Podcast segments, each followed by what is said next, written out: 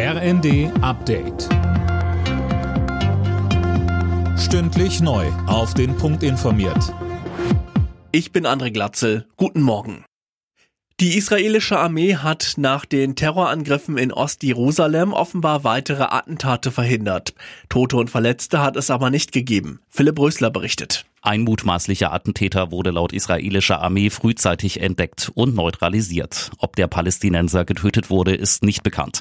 Bei einem weiteren Zwischenfall soll ein Mann in einem Restaurant um sich geschossen haben. Unterdessen hat das Sicherheitskabinett neue Maßnahmen beschlossen.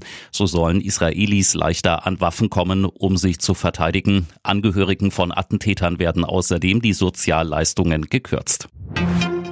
Bundeskanzler Scholz ist erstmals seit Amtsantritt in Südamerika. Mit Argentinien, Chile und Brasilien will Berlin künftig enger wirtschaftlich zusammenarbeiten, beispielsweise bei erneuerbaren Energien, grünem Wasserstoff oder dem Rohstoffhandel.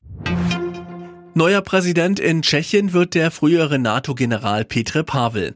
Viele europäische Regierungschefs werden vermutlich aufatmen. Warum denn, Marie-Céline Roy? Pavel steht für einen pro-westlichen Kurs. Er setzte sich klar gegen den populistischen Ex-Regierungschef André Babisch durch. Die Wahlbeteiligung in der Stichwahl war mit mehr als 70 Prozent außergewöhnlich hoch.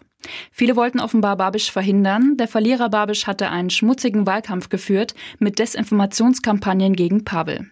Pavel sagte nach seinem Wahlsieg, bei dieser Wahl hätten Wahrheit, Würde und Respekt gewonnen.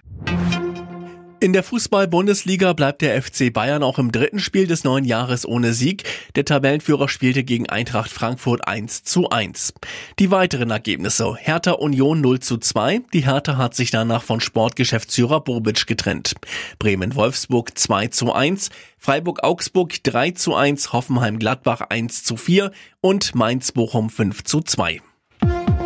Alle Nachrichten auf rnd.de